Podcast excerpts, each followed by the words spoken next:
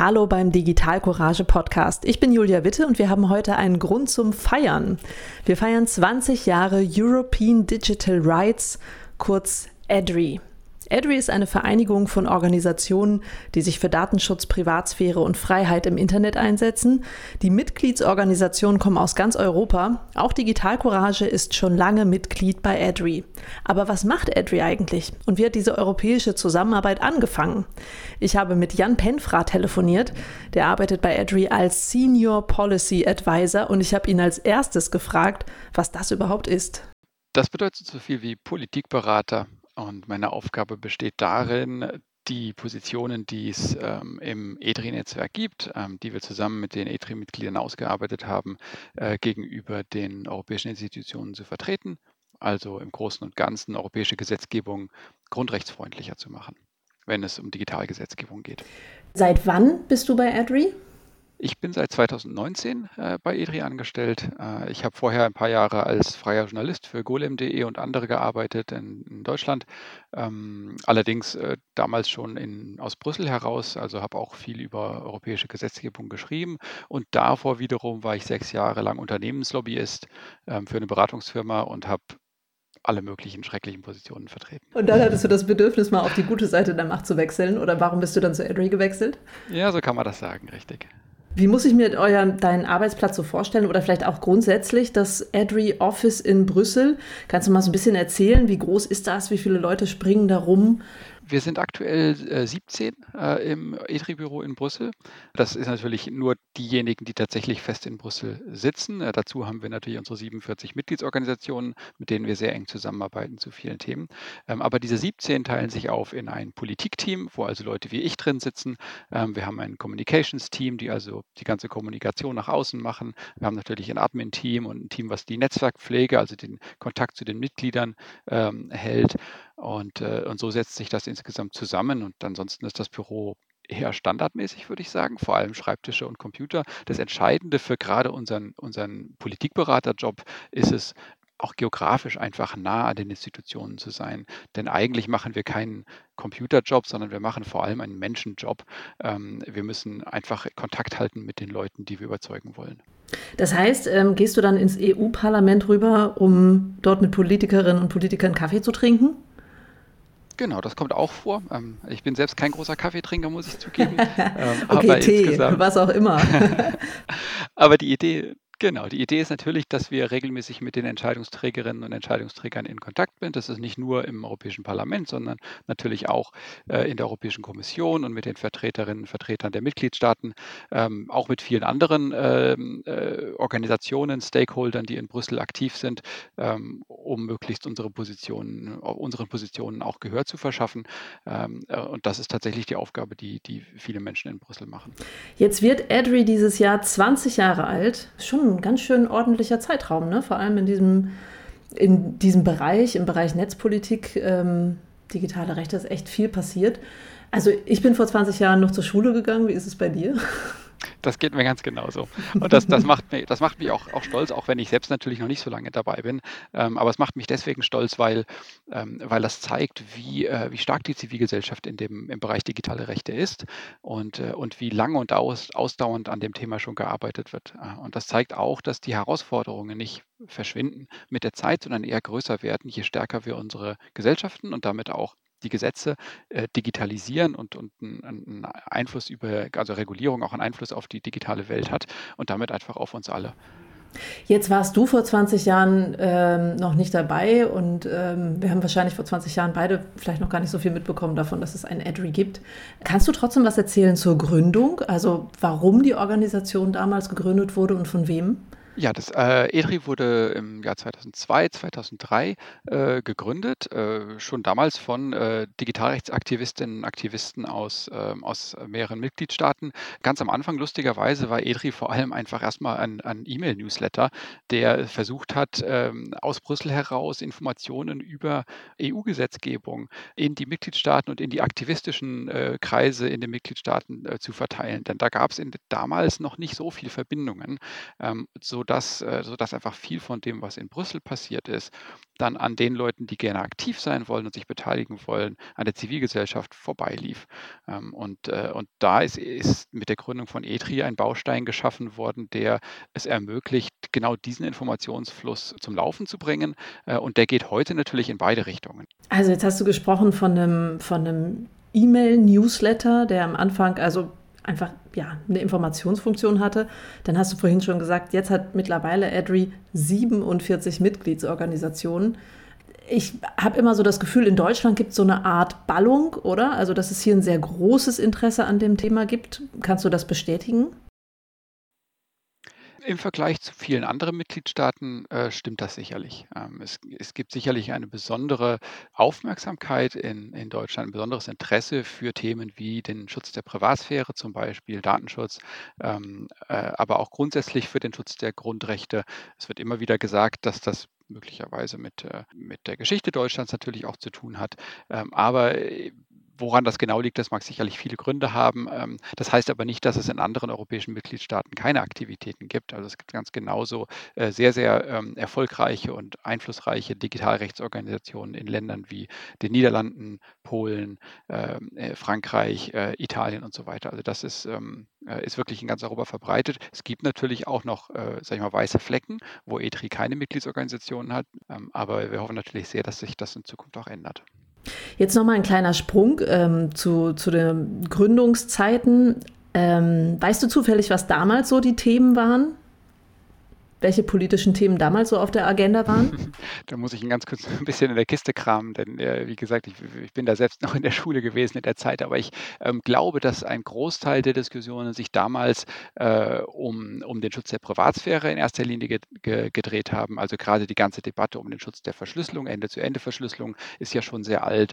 Ähm, auch äh, die Debatte um, äh, um die Vorratsdatenspeicherung ist ja schon viele, viele Jahre alt. Das sind alles Sachen, die immer wieder kommen und wieder durchgekaut durchgekaut werden. Ich habe großen Respekt vor den Leuten im Netzwerk, die das von Anfang an mitdiskutieren und die vermutlich völlig sich die Haare raufen müssen, dass diese, dass diese verrückten Diskussionen nicht totzukriegen sind. Ähm, heute ist die Bandbreite an Themen natürlich deutlich größer, einfach weil die Digitalisierung viel weiter fortgeschritten ist. Vorratsdatenspeicherung ist mir tatsächlich auch als erstes eingefallen, was ja wirklich schon, also ja, einen so langen Bart. Dass man, Absolut. Mhm. Und auch, ja, auch die Diskussion um die Verschlüsselung ist ja auch was, das geht ja bis in die 90er Jahre zurück. Ähm, insofern, äh, das, da gibt es schon Themen, die sehr, sehr alt sind. Die Bandbreite an Themen ist natürlich, hat wahnsinnig zugenommen. Ähm, es geht jetzt von Gesundheitspolitik über ne, Plattformregulierung ähm, bis hin zu die alten Kämpfe führen wir auch immer noch, Vorratsdatenspeicherung. Ähm, welche Art von Thema reizt dich persönlich? Also welche Sachen pickst du dir da am liebsten so raus? Also wenn ich die Auswahl habe, was nicht immer der Fall ist, äh, dann was mich am meisten fasziniert, sind die Debatten um alternative ähm, Ansätze zu den großen Big Tech-Unternehmen, wir, denen wir aktuell so ausgeliefert sind. Ähm, das betrifft äh, genauso äh, Free Software-Projekte, ähm, die für die große Masse zugänglich gemacht werden, äh, wie auch alternative soziale Netzwerke wie das Fediverse, ähm, was ja jetzt sich Gott sei Dank endlich größerer Beliebtheit erfreut. Also die Möglichkeiten für Menschen, sich die digitalen Räume wieder rückzuerobern und sie den großen Konzernen wieder abzunehmen und selbst zu gestalten, das sind Bereiche, die mich sehr faszinieren. Insofern war der DSA und der DMA waren schon, schon schöne Gesetze für mich dran zu arbeiten. Dann sprechen wir doch mal noch ein bisschen über DSA, DMA. DSA steht für Digital Service Act, also digitale Dienste, und DMA ist dann der Digital Markets Act, also die digitalen Märkte wurden da reguliert. Da wurde jetzt eine ganz, ganz große Weichenstellung gestellt in der Digitalpolitik, die uns sicherlich wahrscheinlich in den nächsten Jahren erst so richtig klar wird, was das jetzt dann alles in der Praxis bedeutet. Ja, ist jetzt eine böse Frage, ne? aber kannst du kurz zusammenfassen, äh, an welchen Stellen man das vielleicht jetzt sozusagen im, im echten Leben in den nächsten Jahren bemerken wird, dass diese Gesetze in Kraft getreten sind? Kann ich versuchen, wobei zum Teil das auch ein bisschen Spekulation noch ist, denn wir wissen nicht ganz genau, ähm, welche Bereiche am die größte Sichtbarkeit tatsächlich entfalten werden. Aber hier ist meine Vermutung. Beim DSA ähm, wird eine der ersten Veränderungen sein, und das findet zum Teil jetzt auch schon statt, dass die großen Online-Plattformen, also Facebook, Instagram, äh, TikTok und so weiter, ähm, dass die ein, einen sichtbaren Notifizierungsmechanismus einführen müssen, sodass Menschen die Möglichkeit haben, äh, Inhalte, die sie für möglicherweise illegal halten, zu ähm, zu flaggen. Äh, und diese Flaggings, die heute ja auch auf vielen großen Plattformen schon möglich sind, ähm, werden dann in Zukunft nicht mehr idealerweise irgendwo in der, im, im, Mülleimer landen oder ohne jegliche Folgen bleiben, sondern da sind die Plattformen eben verpflichtet, äh, entsprechend zu reagieren und transparent auch eine Rückmeldung zu geben, warum eine bestimmte Entscheidung getroffen wurde, also einen Inhalt zu entfernen oder nicht zu entfernen.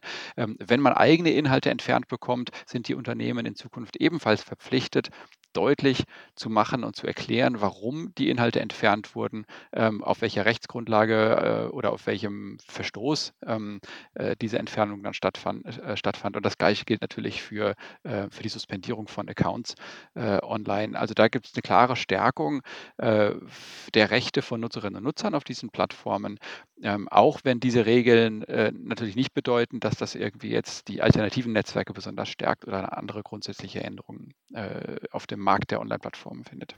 Flaggen, ich glaube auf Deutsch heißt es melden meistens, ja. ne? diesen Inhalt melden. Ja, Darum geht es. Mhm.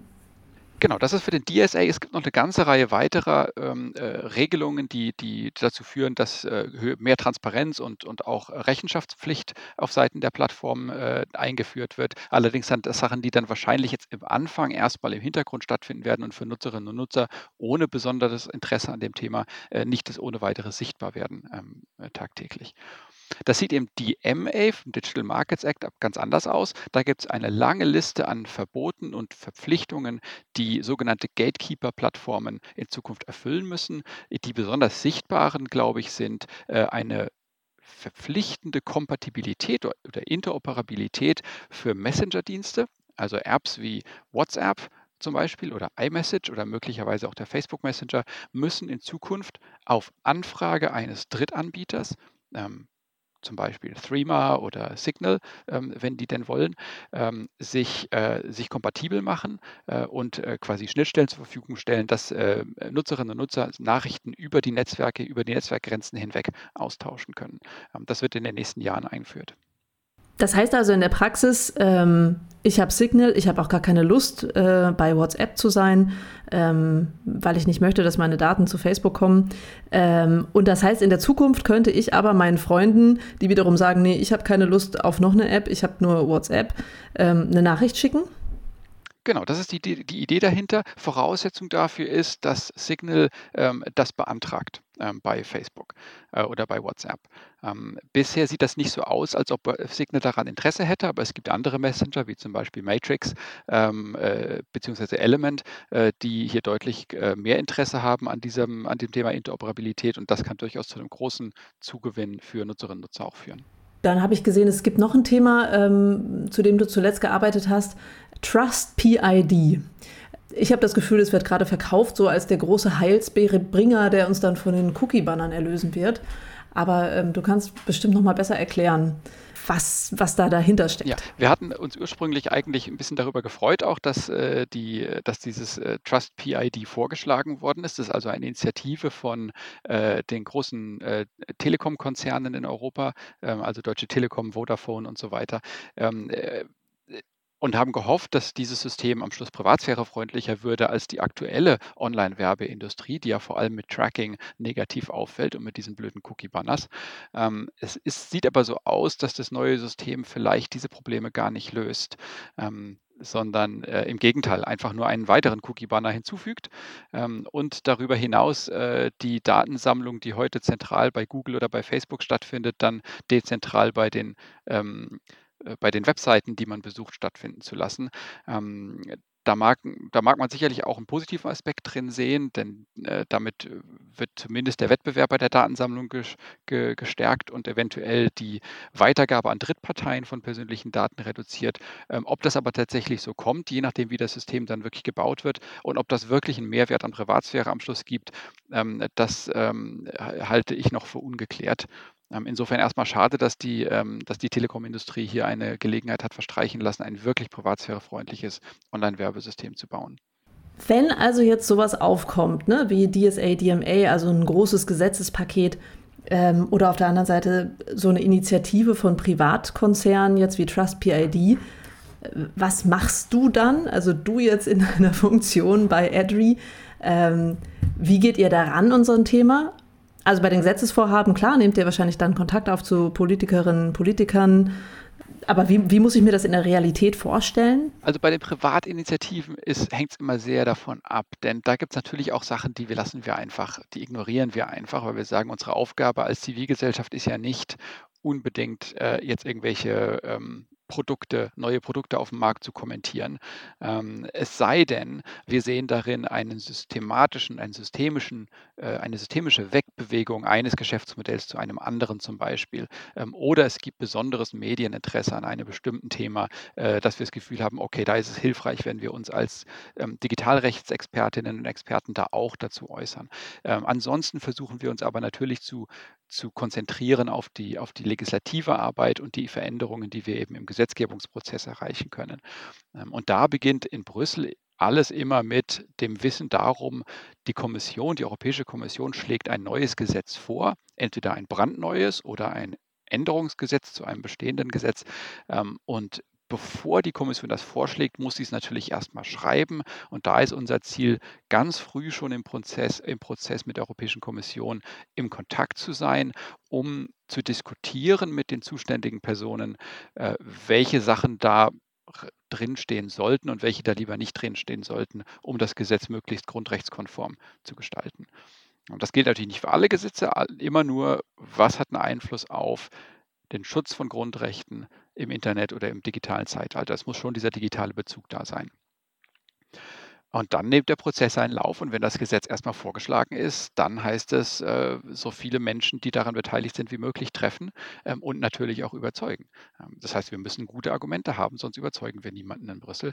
Darin liegt unsere Aufgabe. Und das heißt natürlich in der digitalen Welt auch häufig, technische Zusammenhänge zu erklären, ähm, Menschen gegenüber, die sonst mit der Technik nicht unbedingt so viel zu tun haben. Das heißt, wir sprechen da nicht mit lauter Nerds in Brüssel, sondern wir sprechen mit Politikerinnen und Politikern, die uns im Zweifelsfall 20 Minuten Gesprächszeit anbieten ähm, und nebenher noch irgendwie ihre E-Mails checken und drei andere Dossiers bearbeiten. Also da müssen unsere Argumente schon so gut sitzen, dass das jemand quasi im Schlaf nebenher zuhören kann und trotzdem am Ende überzeugt ist. Jetzt hast du eben gesagt, ein großer Bereich ist dieses ähm, an Gesetzen schrauben, irgendwie zu versuchen, die ganz schlimmen Sachen da rauszuhalten, bessere Regeln reinzubringen, bessere Regeln am Ende für uns alle zu bekommen. Ähm, und dann gibt es ja aber auch noch diesen Bereich des Gestaltens, du hast es eben auch schon angesprochen, so Alternativen schaffen, auch zu den großen Plattformen, ähm, damit sozusagen es nicht nur darum geht, immer Sachen einschränken zu müssen, immer so hinterher zu laufen, ähm, Facebook wieder auf die Finger zu hauen, wieder zu sagen, das darfst du nicht, sondern auch einfach mal von Grund auf ähm, was zu bauen, was nach anderen Regeln funktioniert. Und du hast schon über das Fediverse gesprochen. Ist für uns gerade bei Digital Courage ja auch ein Riesenthema. Äh, wir haben da total Lust drauf. Wir haben selber eine Mastodon und eine PeerTube-Instanz, experimentieren auch gerade schon so ein bisschen mit Pixelfed. Das ist dann die Alternative zu Instagram. Mastodon ist ja wenn man so will, so ähnlich wie Twitter, ähm, nur dass man viel mehr Zeichen hat. Ähm, PeerTube ist sozusagen die Konkurrenz zu YouTube, also wo man Videos ähm, online stellen kann. Und du engagierst dich auch im Fediverse, oder? Ist das richtig? Ja, ich bin in meiner Freizeit äh, ebenfalls Administrator äh, einer, einer Mastodon-Instanz für die Brüssel-Blase, äh, sage ich mal, also für Menschen, die in, in, in dem Bereich äh, äh, der, der Politikberatung und ähnlichen Bereichen arbeiten. Ähm, und das macht mir tatsächlich auch sehr viel Spaß.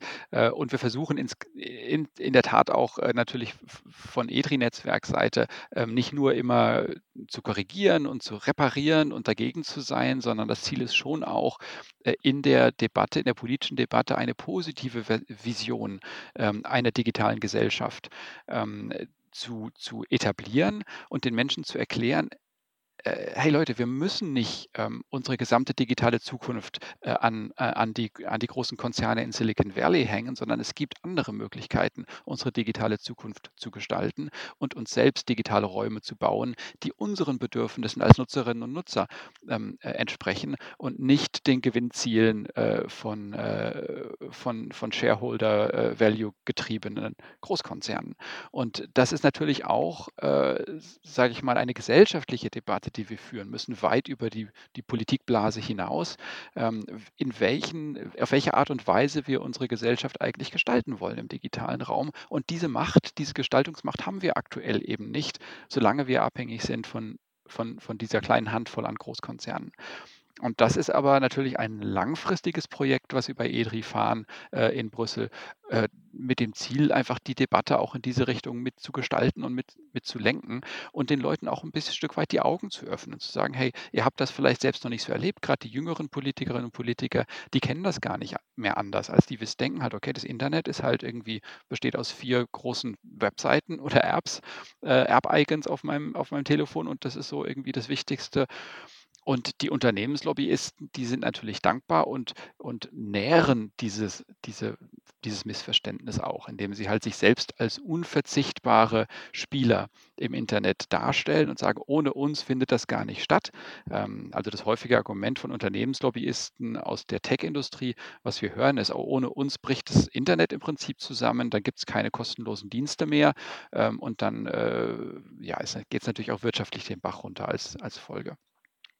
Und, und diese, dieses Missverständnis aufzuklären und eine positive Langfristvision ähm, äh, zu entwickeln, ist natürlich auch Teil unserer Aufgabe. Und da spielt das Fediverse als, als Positivbeispiel natürlich auch eine große Rolle.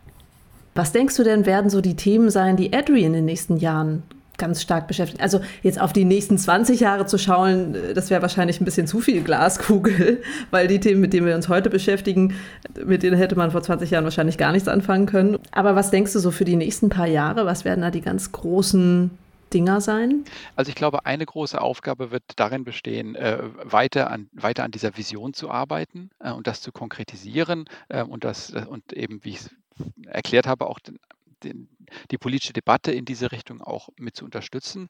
Ähm, aber ganz konkret, ich befürchte, dass wir auch noch sehr viel Energie äh, in den nächsten Jahren aufwenden äh, werden müssen, äh, gegen Massenüberwachung zu kämpfen. Das ist wirklich ein nicht groß tot, zu kriegendes Thema und kommt in ganz verschiedenen Mänteln und Farben und, und Formen immer wieder, äh, sei es im, im Sinne von biometrischer Massenüberwachung durch Kameras in öffentlichen Räumen äh, oder sei es durch die Überwachung von Metadaten, also Vorratsdatenspeicherung äh, oder sei es durch die Überwachung von Chatnachrichten, wie wir es jetzt bei der Chatkontrolle sehen äh, und dem Aufbrechen von Ende-zu-Ende-Verschlüsselung. Diese Themen sind nicht tot zu kriegen. Es gibt viel zu viele Politiker und Politiker, viel zu viele Parteien, die das immer noch für, eine gut, für gute Ideen halten.